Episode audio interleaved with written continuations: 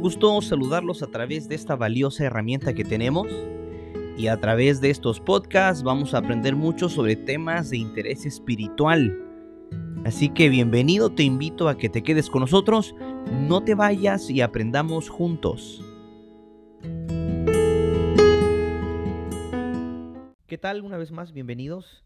Estamos contentos de que estén nuevamente siguiendo este podcast. Vamos a abordar eh, este episodio número 2. En el, en el episodio anterior estábamos hablando acerca del propósito de la iglesia. Y llegamos a la conclusión de que la iglesia fue y debe ser un grupo de personas llamadas con doble propósito, conectadas con Cristo y conectadas con el prójimo. Llegamos a esa conclusión, que la iglesia no es un edificio, no es un programa, no es una actividad, sino un llamado, un llamado doble. Y ese llamado doble implica conectarnos con Cristo y conectarnos con el prójimo. Eso quedó clarísimo. Si no has oído el, episodio anterior, te invito a que escuches ese episodio para que puedas darle seguimiento a este segundo eh, episodio. ¿De acuerdo? Así que hoy vamos a ver cómo, cómo podemos conectarnos con Cristo y cómo debemos conectarnos con el prójimo. Porque el cómo viene siendo como mm, algo clave. Es decir, todo por un ejemplo, cuando uno se embarca en la maravillosa experiencia del amor conyugal, o sea, el matrimonio, pues pasas del noviazgo y llega la boda, un día te despiertas y te das cuenta que la cosa no es tan sencilla, ¿no es cierto? Que hay situaciones que no funcionan como antes, porque tu pareja pues ya hay ciertas cosas que no le gustan o ciertas situaciones que no están funcionando y ya no es solo de salidas y solo de mm, citas y comidas, sino que ah, la persona, tu pareja, espera que tú sepas cómo funciona. ¿Estamos de acuerdo? Ella espera, él o ella espera que tú sepas cómo hacer las cosas. Y precisamente en este punto, teniendo este ejemplo en mente, hay matrimonios que no funcionan porque se les complica el cómo. Y muchos dicen, es que no sé cómo hacerle para que esté bien. O es que no sé cómo hacerle para que le guste lo que estoy haciendo. Bueno, ese es el punto, descubrir cómo. Y es ahí donde nos, nos, toca sentarnos a dialogar y preguntar, a ver, ¿cómo te gustaría que fuera? ¿Cómo te gustaría que trata, te, te, te, tratara? Perdón. ¿Cómo te gustaría que hiciera estas cuestiones? O sea, cuando empezamos a dialogar y nos damos cuenta del cómo, pues de esa manera llegamos a un acuerdo. Como dice el dicho, hablando se entiende la gente. Lo demás es cuestión de equilibrarlo, ¿no es cierto? Así que cuando descubres el cómo, pues la relación fluye y las cosas son mejor, son mejores, la situación es mejor. Lo mismo sucede en nuestra experiencia cristiana. Creemos en Cristo, queremos ser salvos, nos bautizamos, pertenezco a una iglesia y ahora, ¿cómo funciona esto? ¿No es cierto? Eh, es decir, me encontré con Cristo, me casé con Él a través del bautismo, le di mi vida, estoy en una iglesia, pero ¿cómo funciona esto? Ese cómo es lo que nosotros necesitamos descubrir. Y hoy, más bien dicho, en el segmento anterior, entendiste que la iglesia no solo es un programa, no solo es escuchar un sermón, no es solo sentarse unas horas en sus asientos, tener un registro o venir al edificio. Eso es parte, pero no es iglesia. Sino que iglesia es un grupo de personas llamadas con doble propósito, conectarse con Cristo y conectarse con el prójimo. Ahora, la pregunta en este momento es, ¿cómo me conecto con Cristo para vivir lo que realmente es la iglesia? Vamos a empezar por allí. ¿Cómo me conecto con Cristo? ¿Y cómo me conecto con los demás? Primeramente vamos a responder la pregunta, ¿cómo me conecto con Cristo? Y lo vamos a responder a través de la experiencia de la iglesia cristiana primitiva. Y vamos a ver cómo ellos vivieron su conexión con Dios. Y el modelo de conexión con Dios que la iglesia cristiana primitiva tuvo va a ser nuestro modelo en la actualidad, a seguir. Entonces, primero vamos a ver que la iglesia cristiana primitiva entendió que su principal labor era estar llena del Espíritu Santo. Ellos comprendieron que para conectarse con Dios necesitaban estar llenos del Espíritu Santo. Miren que dice Hechos 2.4. Y fueron todos llenos del Espíritu Santo. Wow. O sea, que esta es la razón principal por la cual la iglesia cristiana primitiva fue poderosa. Porque ellos entendieron que la llenura del Espíritu Santo era necesaria. Y esa llenura del Espíritu Santo no solo implica que alguien te ponga las manos en la cabeza, no, no. La llenura del Espíritu Santo es el producto de una vida de oración, una vida de estudio de la palabra de Dios. Porque la iglesia cristiana primitiva estaba llena del Espíritu Santo, pero estaba orando y estudiando la palabra de Dios. No es que estaban ahí ociosos, ¿sí me explico? El libro Hechos de los Apóstoles en la página 31 dice que en estos días de preparación, antes del derramamiento del Espíritu Santo en el Pentecostés, eran días de profundo escudriñamiento del corazón. Los discípulos sentían su necesidad espiritual, clamaban al Señor por una santa unción que los había de hacer idóneos para la obra de salvar almas.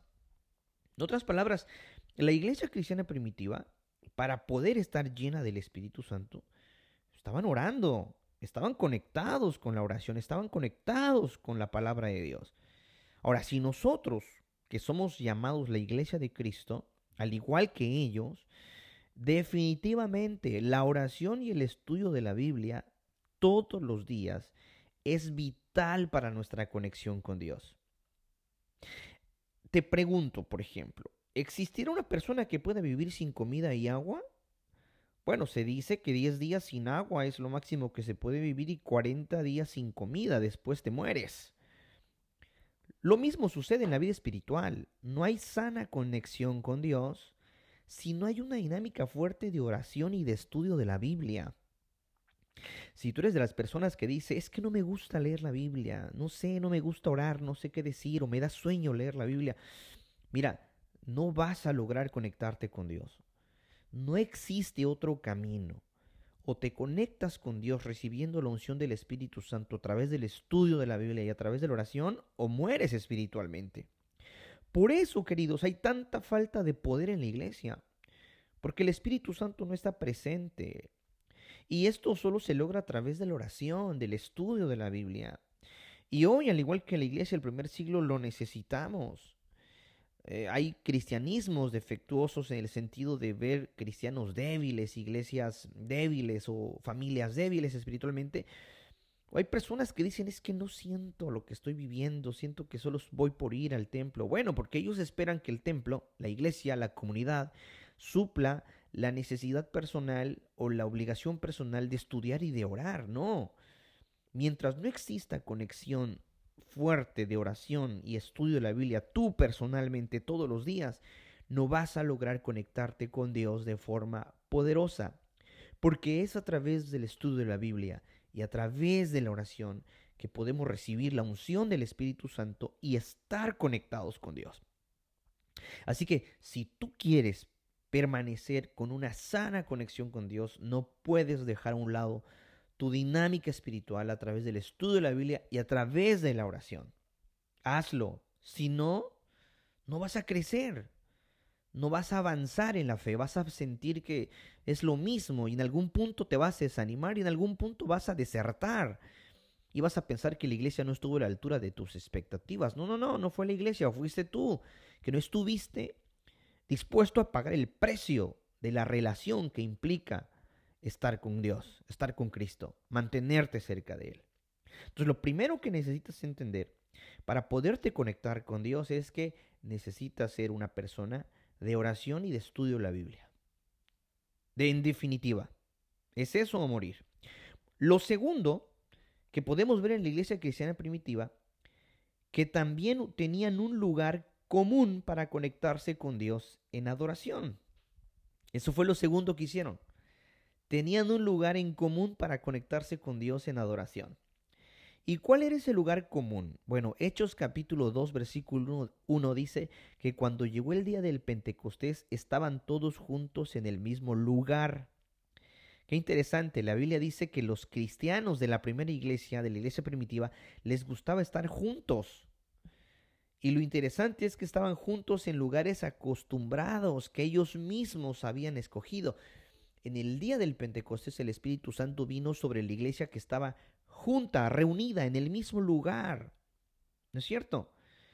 O sea que ellos tenían un lugar destinado para conectarse con Dios. No era cualquier lugar, era un lugar especial donde ellos se reunían para conectarse mutuamente y conectarse con el cielo. Ahora la pregunta es, ¿qué lugar era ese? Según la Biblia, Hechos 2.46 dice, seguían reuniéndose cada día en el templo, pon atención, y en las casas partían el pan y comían juntos con alegría y sencillez de corazón. En el templo y en las casas. Habían dos lugares especiales que la iglesia usaba para conectarse con Dios, en el templo y en las casas. Y para que ellos permanecieran conectados con Dios era de vital importancia que ellos asistieran todos los días, escucha bien eso, todos los días en el templo y en las casas. Eso era lo que pasa y lo que se registra en hechos, que la iglesia estaba conectada con Dios porque se reunían todos los días en el templo y en las casas.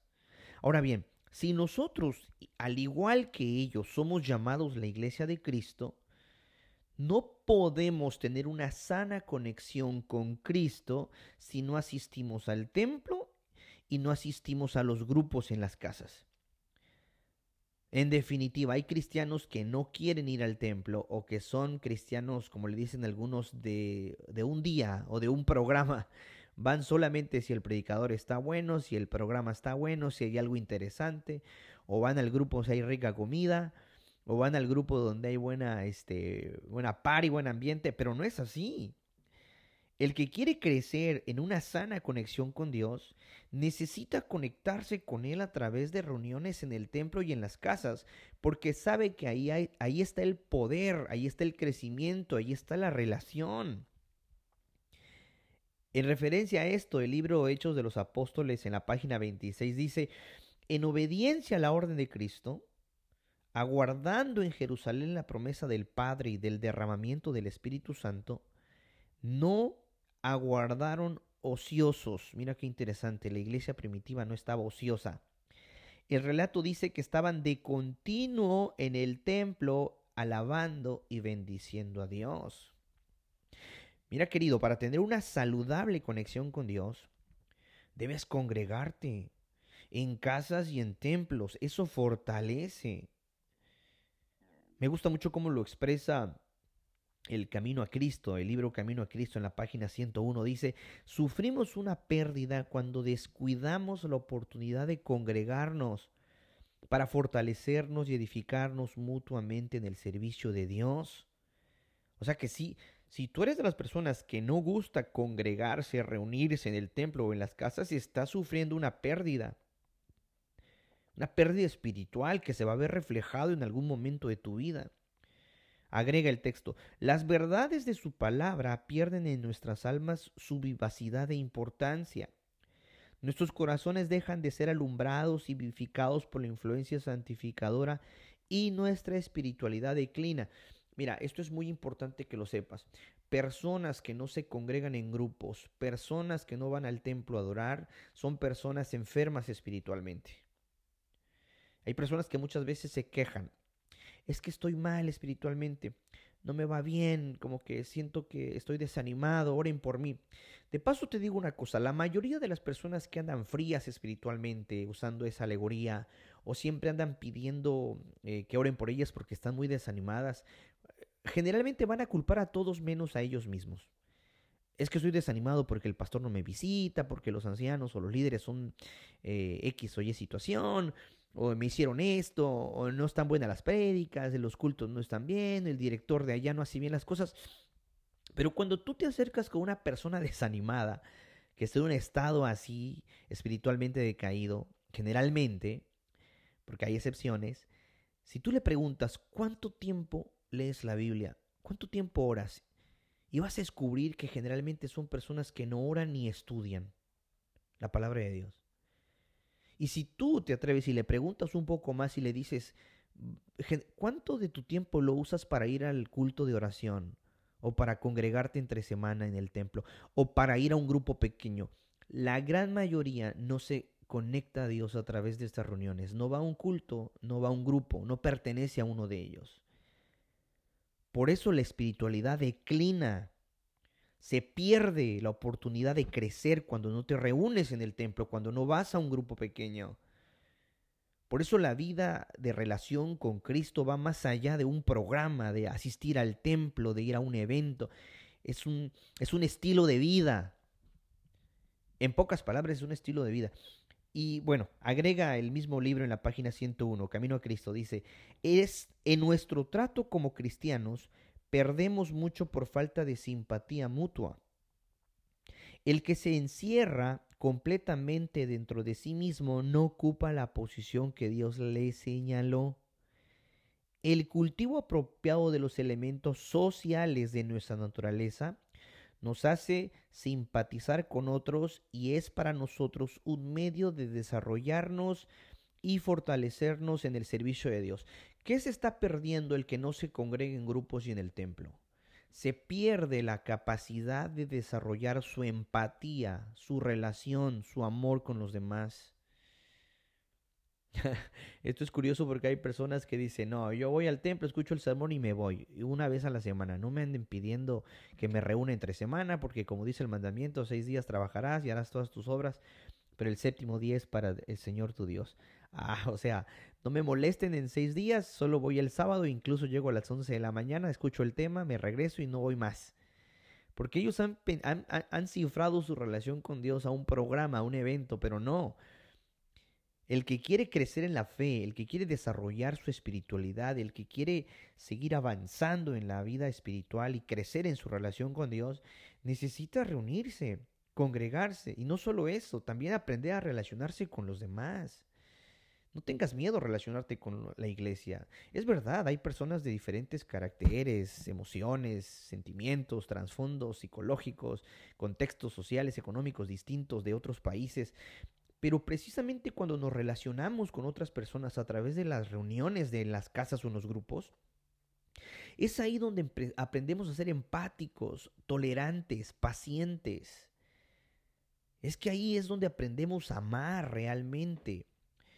Si, si tú dices amar, pero no tienes la oportunidad, por ejemplo, de, de, relacionarte con alguien complicado, complicada, que a veces te quita la paciencia, pues no vas a crecer nunca en eso.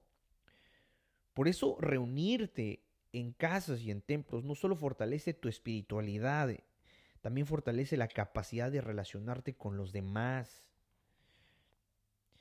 En resumen, lo que estoy tratando de decirte es que la iglesia primitiva entendió que relacionarse con Dios, relacionarse con Cristo, que era su llamado, implicaba orar, implicaba estudiar la palabra, las escrituras, implicaba recibir la llenura del Espíritu Santo a través de esas acciones.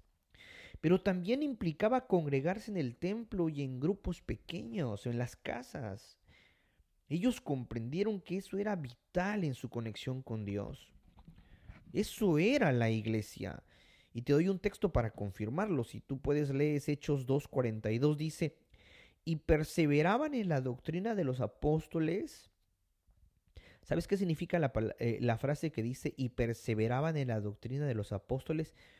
Quiere decir que estudiaban las escrituras referente a Cristo y la iglesia. Allí está implícito el estudio de la palabra. Agrega Hechos 2.42 en la comunión unos con otros. ¿Qué significa la comunión unos con otros?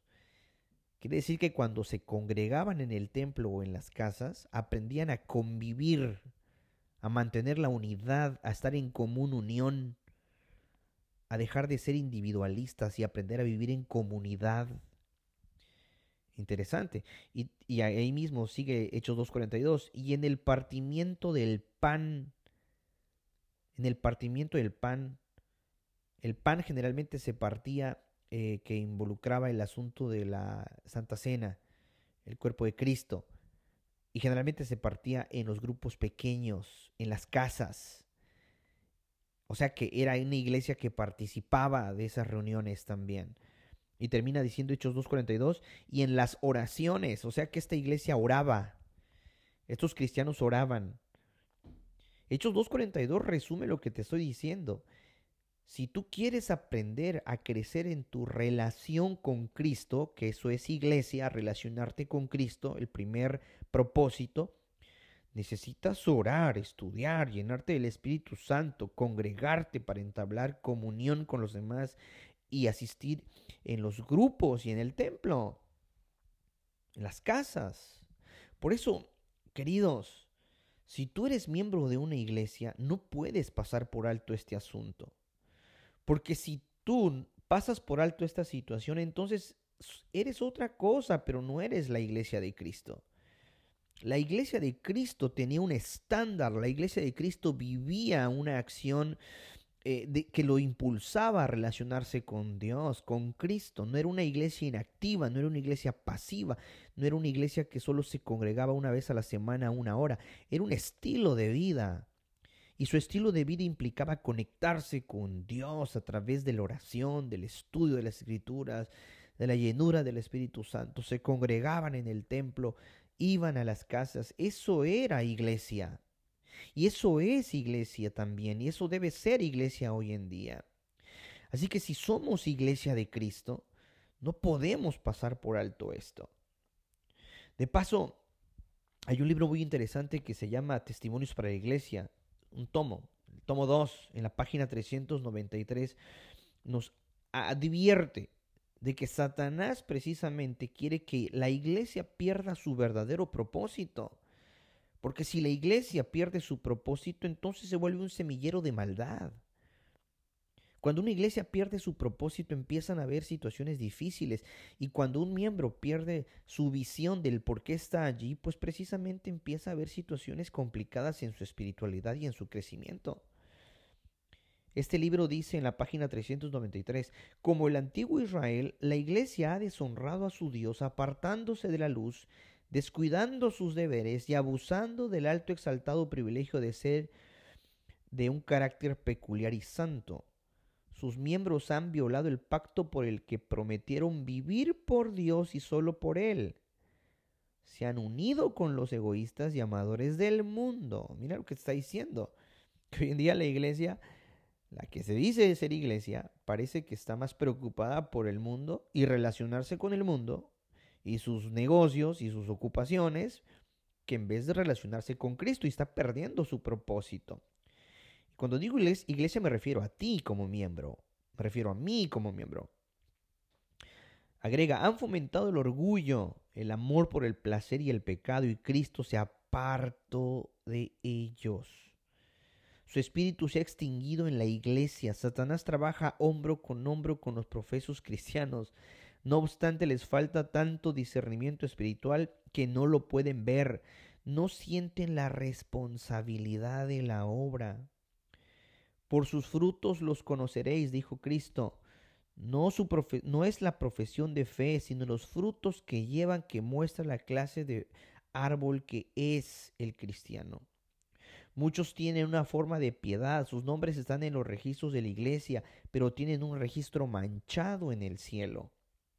El ángel registrador ha escrito fielmente sus obras, cada acto egoísta, cada palabra equivocada, cada deber no realizado, cada pecado secreto, cada asunto, perdón, cada astuto fingimiento está fielmente asentado en el libro de los registros que lleva el ángel registrador. Esta es una seria amonestación para nosotros que somos miembros de una iglesia. Si tú eres miembro de una iglesia y si tú consideras que tu labor nada más es estar presente una hora en un programa por ahí de vez en cuando a la semana, estás mal. Porque la iglesia de Cristo está llamada a relacionarse con Cristo. Ese es el primer propósito. Y nos relacionamos con Cristo precisamente a través de la oración, a través del estudio de la Biblia, que eso sucede de forma personal. Y nos relacionamos con Cristo a través de la comunión que se realiza en la reunión en los templos y en las casas. Iglesia, querido, que está escuchando, amigo, Dios desea que si realmente quieres ser la iglesia por la cual murió y por la cual vendrá, necesitas conectarte con Dios. Necesitas cumplir tu parte, necesitas conectarte con el Señor a través de la oración, a través del estudio de la Biblia. Reúnete, congrégate en el templo, ve a un grupo, asiste. Si tú eres de los que no está llevando a cabo esa relación con Dios, ¿qué estás esperando? O sea, no, no, cuando Cristo venga no hay puntos medios. La salvación se trata de todo o nada. Yo te animo en este momento. Si deseas crecer en tu relación con Cristo, si deseas crecer en tu experiencia espiritual con Cristo, necesitas cumplir fielmente la parte que te toca. Si te dices llamar la iglesia de Cristo, necesitas estar conectado con Él. Si no has, si has descuidado tu vida de oración, tu vida de estudio, si no te gusta reunirte, congregarte, lo más seguro es que estás desprovisto del Espíritu Santo y no queremos terminar así. Queremos eh, tener una sana y creciente relación con Cristo. Así que es un buen momento para reflexionar si no lo estoy haciendo, ¿qué estoy esperando? Y si lo estás haciendo, te animo a que sigas, que te mantengas, que no dejes, que no aflojes el paso, no dejes de hacerlo. Sigue adelante, ánimo. Si somos la iglesia de Cristo, entonces nos mantendremos conectados, conectados con Cristo, fortaleciendo nuestra relación con Él. Que Dios te bendiga. Si te ha gustado este episodio, te invito a que lo puedas compartir con quienes tú desees que también sean beneficiados al oír esta valiosa herramienta. Además te invito a que te suscribas al canal y de esta manera puedas seguir recibiendo notificaciones cuando un nuevo material se haya publicado. Y si hay algún tema que te gustaría se comete en particular, escríbenos y déjanos tu comentario.